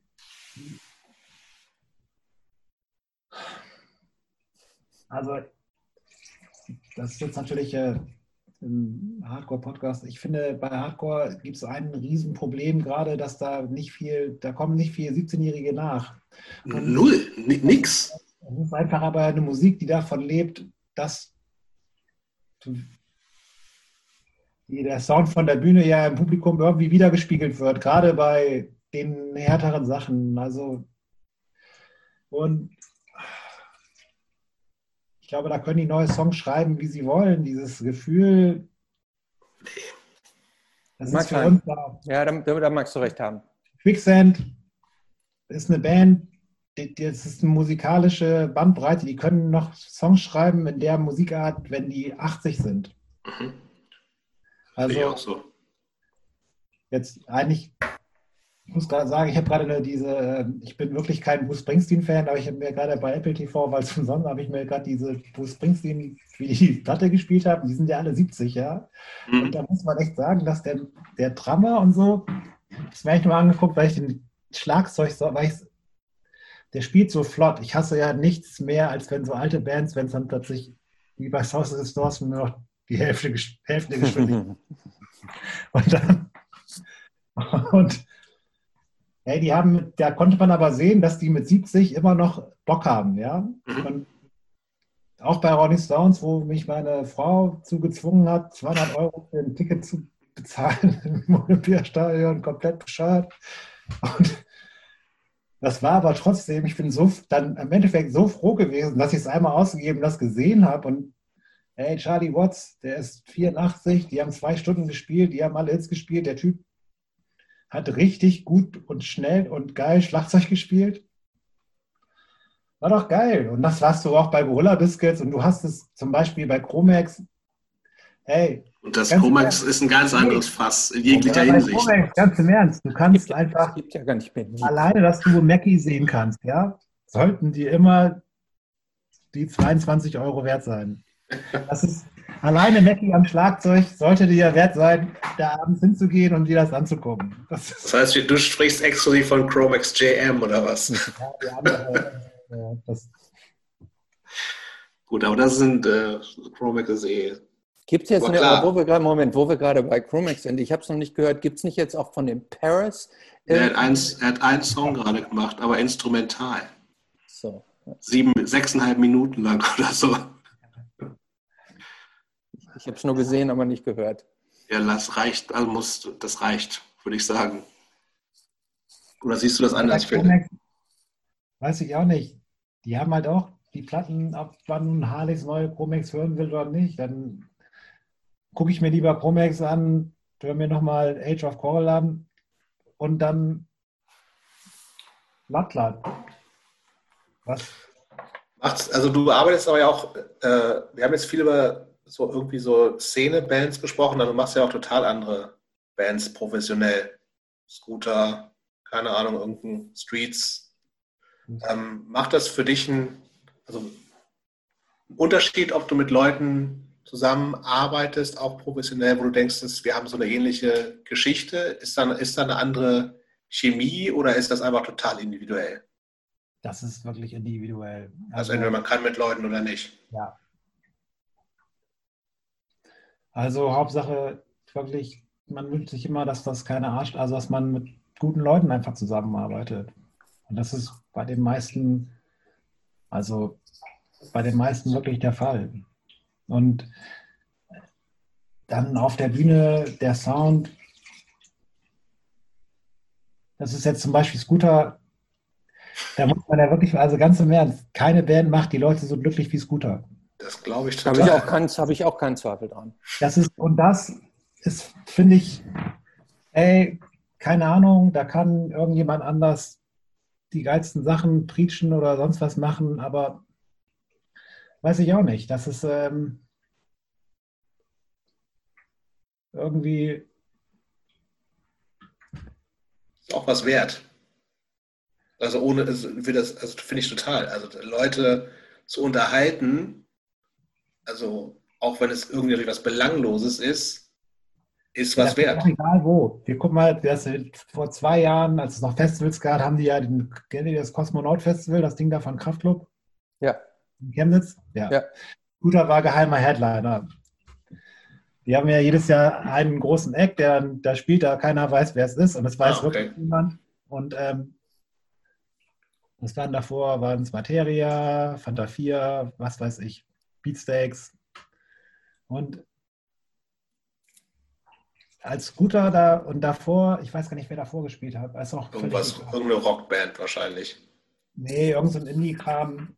Ich meine, es sind auch zwei Mädels in der ersten Reihe, haben angefangen zu weinen, weil es nicht an, an Mike Kantereit war. Aber was man da gesehen hat, die Leute wie, wie die sich selber vergessen haben, wie die los, die lassen, und das ist nämlich ein Ding, das heutzutage gerade Handy-Generation, da sind wir alle, so man wird immer, die haben nach fünf Minuten so los, haben die einfach losgelassen. Zuerst so ein bisschen ironisch und dann haben die wirklich einfach mal anderthalb Stunden lang komplett freigedreht und und das muss ich sagen, das hat mich äh, das also noch mal mehr, also ja, krass. Sind, sind Scooter nicht, oh, habe ich das falsch in Erinnerung, ähm, sind Scooter nicht auch vor zwei, drei Jahren irgendwo in Afrika oder so aufgetreten? Irgendwo so in Zentral, irgendwie in, in äh, nicht, noch nicht mal in Südafrika, sondern in irgendwo in irgendwo in Zentralafrika oder habe ich das falsch abgespeichert? Muss ich mal fragen, nee, habe ich nichts von gehört. Hm. Vielleicht verwechsel ich das. Warst du wohl nicht involviert? Nee, ich weiß nicht. Ich verwechsle, ich denke ähm, ich, ich denk ja auch immer, Queerfisch hätten bei Husker Dü in der Zeche als Vorband gespielt, aber das wart ihr ja nicht, oder? Nee, das waren wir leider nicht. Aber wer war das denn? Ich stelle mir immer die Frage, ich weiß, dass ihr es nicht war, aber ich denke, also ich, intuitiv denke ich immer, es wäre Queerfisch ja. gewesen, aber ich weiß nicht mehr, wer es war. Ähm, muss ich mal nachgucken. Äh, aber gut, wen, wen nochmal zu der Frage mit neuen Künstlern. Ähm, bist du, seid ihr da so auch auf der Suche nach jüngeren ja, Acts? So also dauernd? Ja, andauernd. Und weil man, ich habe so ein bisschen das Gefühl, aber vielleicht täusche ich mich, als wenn es in der heutigen Zeit gar nicht mehr oder nur unglaublich wenig so übergreifend populäre jüngere oder Künstler gibt. So wie es eigentlich immer, wenn man in den Jahren zurückgab, wo es dann U2 gab oder, oder Springsteen oder Depeche Mode, Guns N' Roses, Guns N' Roses oder aber auch später so, ähm, so, äh, so Künstler wie zum Beispiel Billie Eilish, die so breit populär sind, gibt es nach meiner Wahrnehmung relativ wenige oder täusche ich mich da? Ja, ich meine, Künstler wie Billie Eilish gibt es wenige. Das ist ja gerade die größte Künstlerin der Welt. Das ist das, das ist solche Künstler die für die breite obwohl, ja, es gibt doch, also,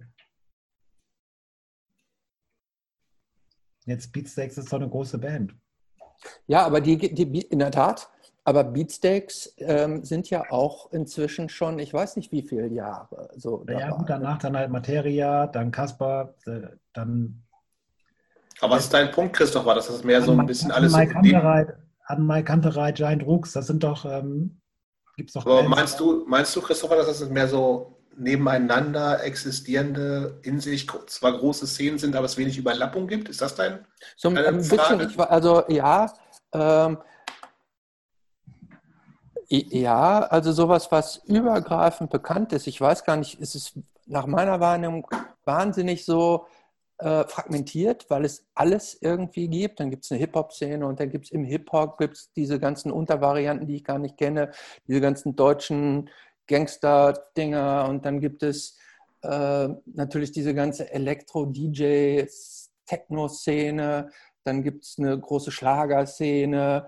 Ähm, ich weiß gar nicht, was es noch alles für Szenen gibt. Das aber doch noch viel mehr auseinander. Heutzutage die Kids, die hören ja alles. Das meine ich ja. Aber ist es nicht deshalb, weil irgendwie alles gehört wird, aber auch dadurch es weniger so die richtig großen Stars gibt? Nein, die haben ja große Stars. Es gibt ja. Ich glaube, es gibt generell einfach aber viel, viel, viel mehr. So, ne? also, ja, es gibt ja natürlich. Das ist einfach. Ja, aber wenn ich zum Beispiel heute in die Charts reingucke, weiß ich genau, aus den Top 20 kenne ich, wenn ich Glück habe, drei. Ja, weil ja, du keinen mach dir mal Trap den, hörst. Mach dir mal den Spaß und guck dir die Charts von 1984 an und da kann ich mit Sicherheit jedes Lied auswendig mitsingen. Die Single, die Single-Charts und dann, da, kennst, da kennt man auch viele Sachen nicht. Aber du hast schon recht, es gibt natürlich viel mehr Sachen. Musik wird ja auch ganz anders konsumiert. Inwiefern?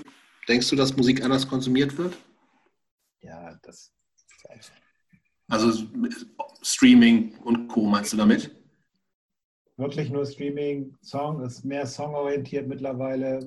Also keine ganzen Alben und sowas. dieses Albumding, wohl auch nicht überall, aber es ist so wie wir, dass man sich mal eine Platte kauft, ja, die dann nicht am Anfang, dass, dass du denkst, so alter Scheiße, Mann. Jetzt, aber hilft ja nichts, habe ich jetzt gekauft. Habe ich jetzt ja gekauft. Höre ich mir jetzt schön. Jetzt muss ich mir die erstmal schön hören. ja. Und dann hat man ja auch manchmal in der Plattensammlung so irgendwie, ja, dann ist nicht, ähm, dann ist plötzlich Quickness deine Lieblings-Bad Brains-Platte und nicht. Ja, unbedingt. Die ist mega. Ja, das war unsere Zeit, aber was, aber du, oder keine Ahnung, dann ist ähm, Alpha Omega deine Lieblings-Chromex-Platte. Okay, das, das wäre natürlich falsch. ja, weil du es einfach nicht, weil du es nicht gekriegt hast. Oder Ja, aber ist das, ist das für, ist das, hat sich dadurch, also ich bin da voll bei dir, also das ist irgendwie so, ist alles, also dieses Überangebot finde ich auch total, also A, anstrengend, diese ständige Verfügbarkeit von allem macht was total anderes mit, ja, den höre ich, Song höre ich mir mal fünf Sekunden an oder keine Ahnung, also ganze Songs werden wahrscheinlich auch gar viel weniger gehört. Ähm, hat sich, äh, und du hast ja professionell mit Musik zu tun. Also, ja, aber wir sind ja auch alte Männer. Also das muss man ja Wir sind auch alte Männer, das ist auch keine Frage, aber wie, wie hörst du, wie hörst du heutzutage Musik? Die hören doch die Musik, die hören ganz anders Musik. Ich höre. Äh, machst, machst, du das noch? Hörst du noch ganze Platten? Nimmst du dir Zeit für Musik ja, hören, wenn du eh den ganzen Musik zu tun hast? Schon noch Zeit. Ich höre mittlerweile. Also was soll ich sagen? Es ist natürlich äh, wirklich äh, viel Spotify. Mhm. Ja, ist bei allen, glaube ich, so. Ähm, die schlagen, das, das, also wenn du, guck mal, du hast eine große, ich habe eine große Musiksammlung sowieso in Spotify drin. Ja, ich habe mir irgendwann mal, habe alle meine CDs verkauft, ich habe alle meine ganze, habe aber jeden Künstler, den ich hatte oder jede Platte, die ich hatte, die ich gut fand, in die Spotify-Bibliothek rein, reingetan sozusagen. Also ich weiß Spotify ziemlich genau, was für Musik ich höre, ich finde meine Mixtapes, die ich kriege, ziemlich gut. Mein New Music Friday ist immer gut. Und dann liest man natürlich, ja, Visions ist ja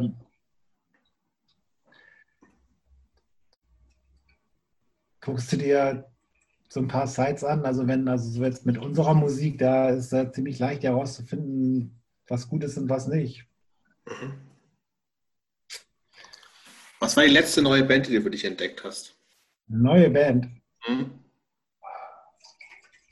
Also am liebsten wirklich eine neue Band, nicht irgendwas, was du jetzt, ich fange fang jetzt an, Miles Davis zu hören oder sowas, weil ich alt bin. Nein. Wirklich eine neue Band. Also neue Bands aus Berlin oder hier, die ich, ja, so neu sind die gar nicht mehr. Ich, habe ich arbeite ja mit einer Band, die heißt Gör. Mhm. Die finde ich super. Dann eine andere Band aus Berlin, Scheibitz, auch eine super Band. Das ist aber eher, ist also beides eher so Indie. Und oh, jetzt muss ich noch mal ganz kurz gucken. Kann, schneide ich auch ein bisschen? Darf ich Nö. mal ganz kurz? Was? Nee, haben wir keinen Bock. Das ist viel zu viel Arbeit. Wir wollen ja keine Arbeit. Ich, ich, mache ja tatsächlich jedes Jahr zu, zu, zum Ende des Jahres zu Weihnachten erstelle ich eine Musik Compilation, so eine Art Mixtape ja. des Jahres. Für deine Tanten oder was? Ja, nur so für, für Freunde und Bekannte. Ähm, Habe ich, noch, hab ich noch nie und, bekommen. Ja, ähm, kann, ich kann ich gerne auf die Liste setzen.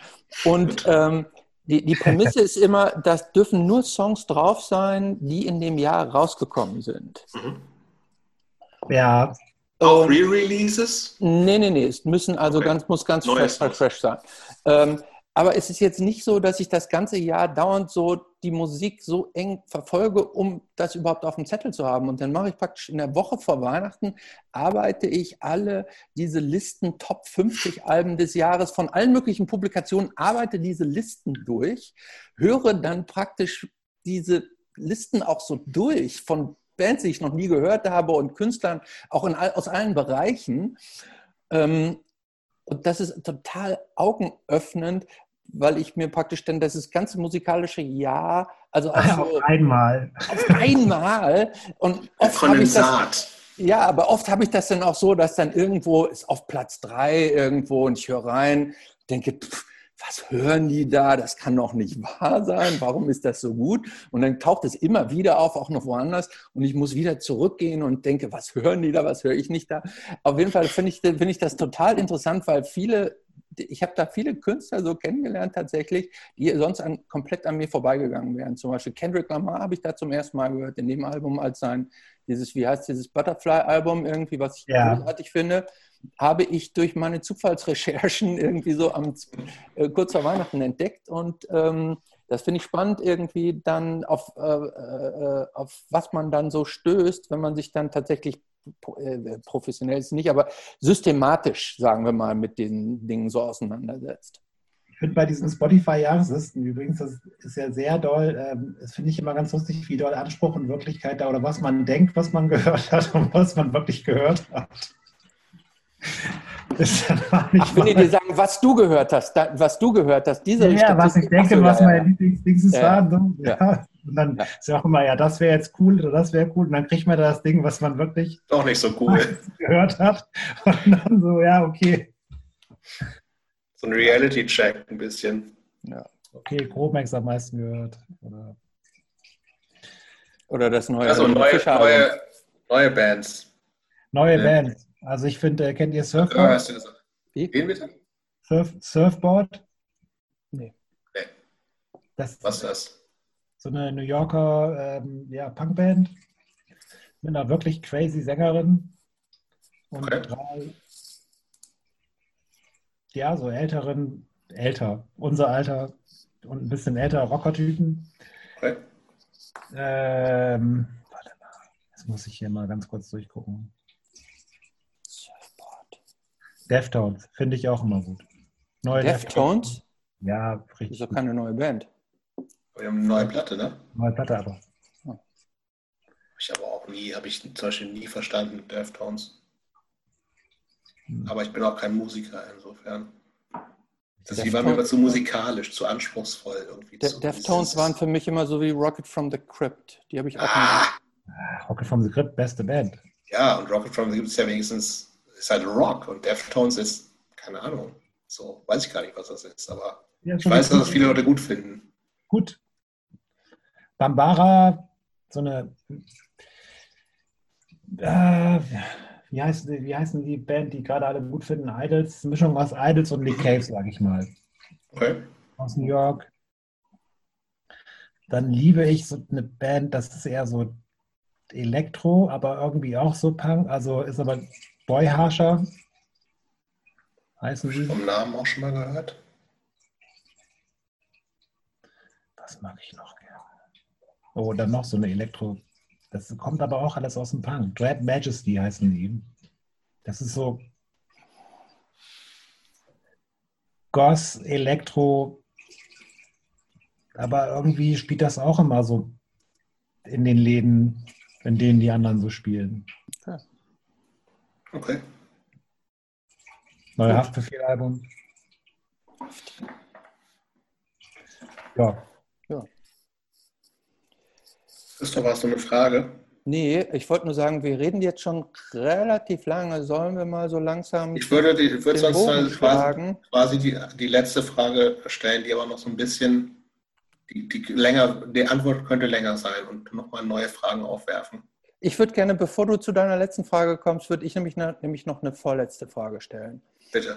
Äh, und zwar, Philipp, ähm, du hast äh, dieses Jahr beruflich nehme ich an, ähm, ist es so ein bisschen schwierig wegen Corona und so weiter und so weiter. Aber ähm, du hast dieses Jahr geheiratet ja. und erwartest dieses Jahr, kommt es dieses Jahr noch, äh, dein erstes Kind? Noch, ja.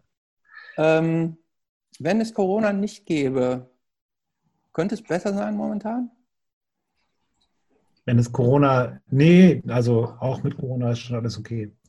okay. Corona nervt, es nervt zwar beruflich, also aber will mich nicht beschweren.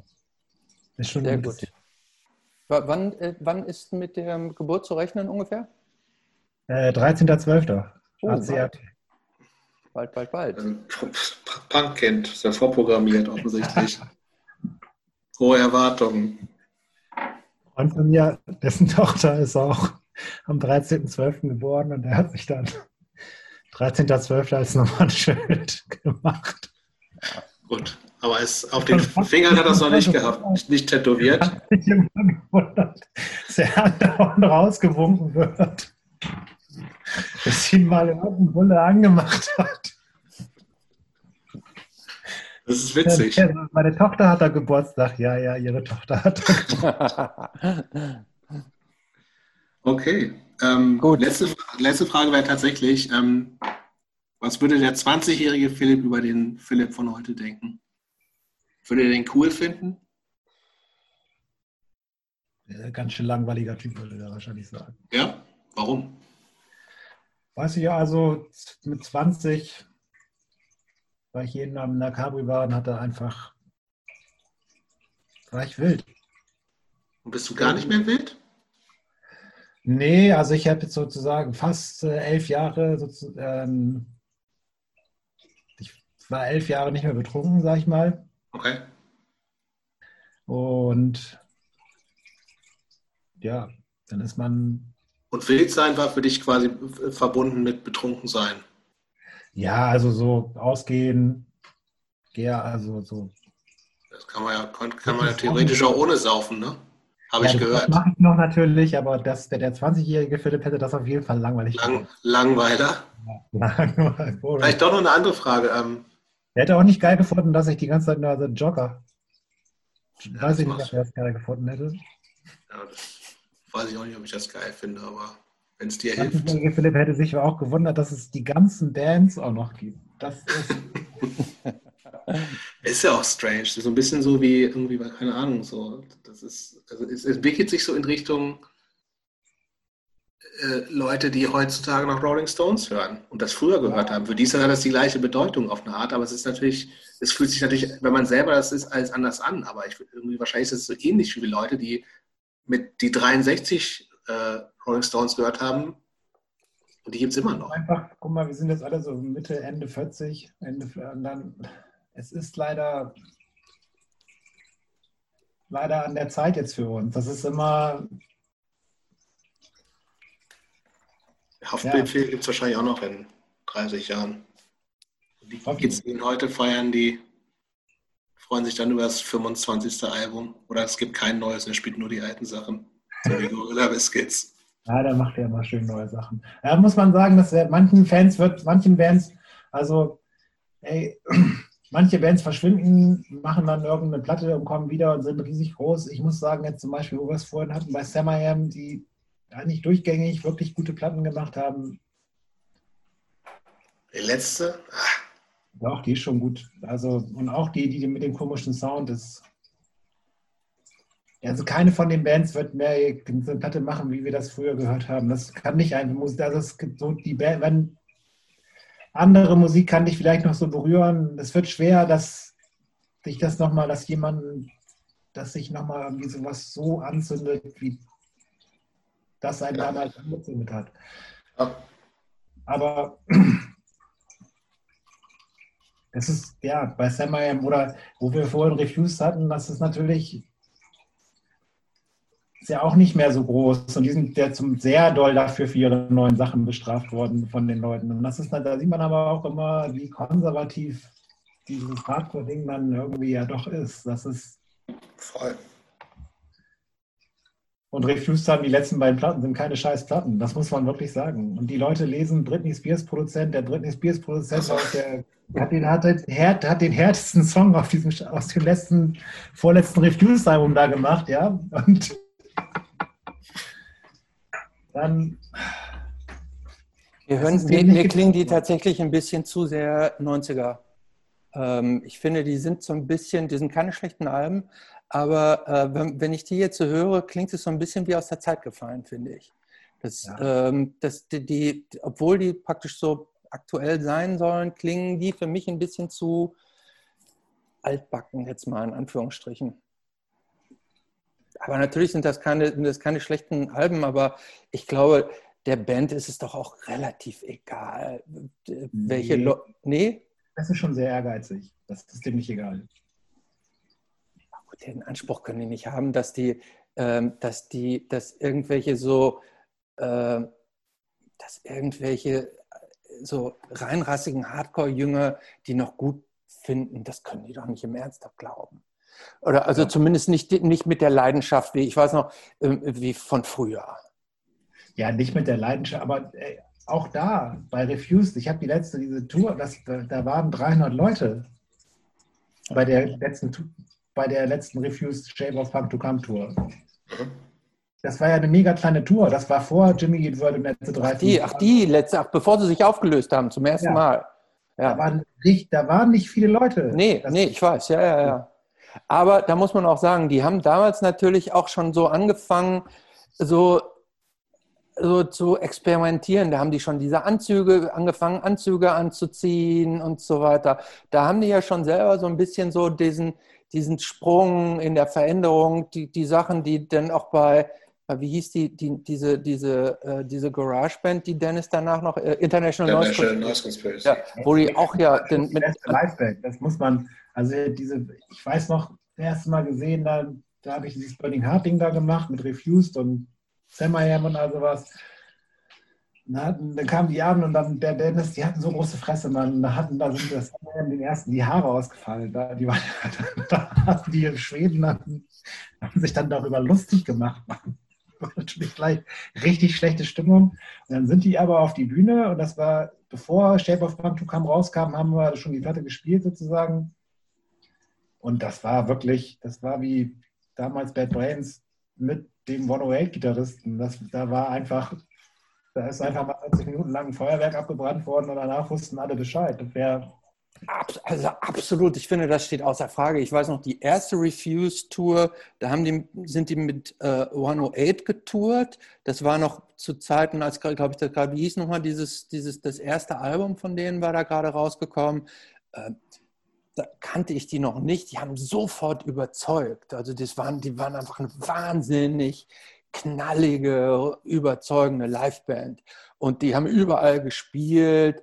Die haben irgendwie hier bei Freunden irgendwie unterm Küchentisch irgendwie übernachtet und so. Die haben sich ihren, ihren, ihren Erfolg absolut verdient. Also das will ich, äh, würde ich nie in Abrede stellen. So ähm, extrem gute Musiker, also das steht außer Frage. Ähm, trotzdem wird ihnen natürlich auch immer so ein bisschen der Vorwurf gemacht, dass sie so ein kleines bisschen immer so auch Trends nachgemacht haben. Ne? Am Anfang war es dann so ein bisschen Snapcase und so dann haben und so. der, Make-up, genau, und so. Ähm, ja, auch egal. Also, ähm, die, das ist halt Schweden auch, ne? Die Shape of Punk to Come, das ist schon ganz doll ihr eigenes. Also das, das ist ein Meisterwerk, ja. Ich finde, das ist ein Meisterwerk. Das muss man, äh, ich finde, es ist ein Meisterwerk. Ich weiß auch heute noch, als ich die Platte gekauft habe und zum ersten Mal gehört habe, das war ein, ich, ich, ähm, äh, ich konnte das schier nicht glauben. Ich fand es ich ein wahnsinniges Album. Und auf der ersten Reunion von denen, die können es ja auch noch spielen, wie es sein soll. Ne? Das muss man auch sagen. Das ist, da ist auf der Bühne die Explosion und das. Können das noch, ja. Also der Schlagzeuger, der kann noch richtig spielen. Nicht wie der, der gibt es ja andere Bands, da weißt du ganz genau, dass, okay, mein Freund, du hättest mal ein paar Tage vorher anfangen müssen zu üben. Mhm. Naja. Ja, ich bin mal refused raus, da könnt ihr drüber reden. Das, ich weiß auch nicht, die haben mich nie, also ich weiß auch nicht. Es gibt doch jetzt auch. War nie meine Band. Es gibt doch jetzt auch noch, noch so eine neue Band von ihm, äh, die mit irgendwelchen alten DC-Größen. Ähm, ja, Fake Names. Ne? Fake Names. Das ist ja auch nicht schlecht.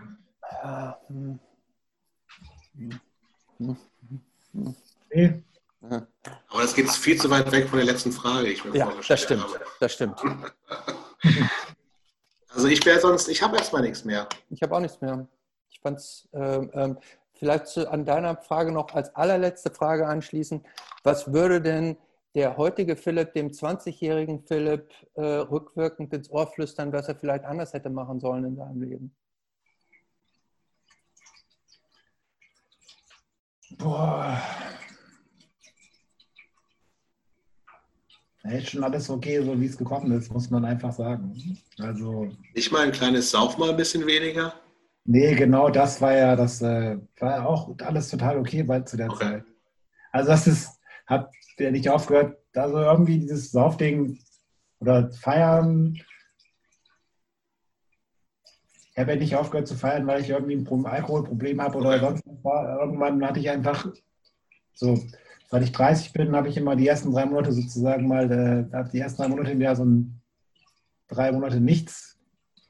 Kein Alkohol, kein Drogen, kein sonst was. Und irgendwann habe ich einfach äh, nicht mehr angefangen. Also da war, kam der 1. April näher und dann war, wusste ich irgendwie, das war's. Und habe da auch alles rausgezaubert, was rauszuzaubern war. Also das ist so ein will das aber auch gar nicht äh, missen. Also, hey, und wenn mir jemand sagen würde, das ist eine andere Sache, wenn mir jemand sagen könnte, ich könnte noch mal so saufen, eine, so eine Nacht haben wie früher und das wäre so wie früher in der Darüber oder sowas und wir hätten so viel Spaß wie da, dann wäre ich, äh, würde ich äh, keine zwei Sekunden zögern und äh, wäre dabei. Das ist ähm, Capri-Bar. Aber Gut, okay.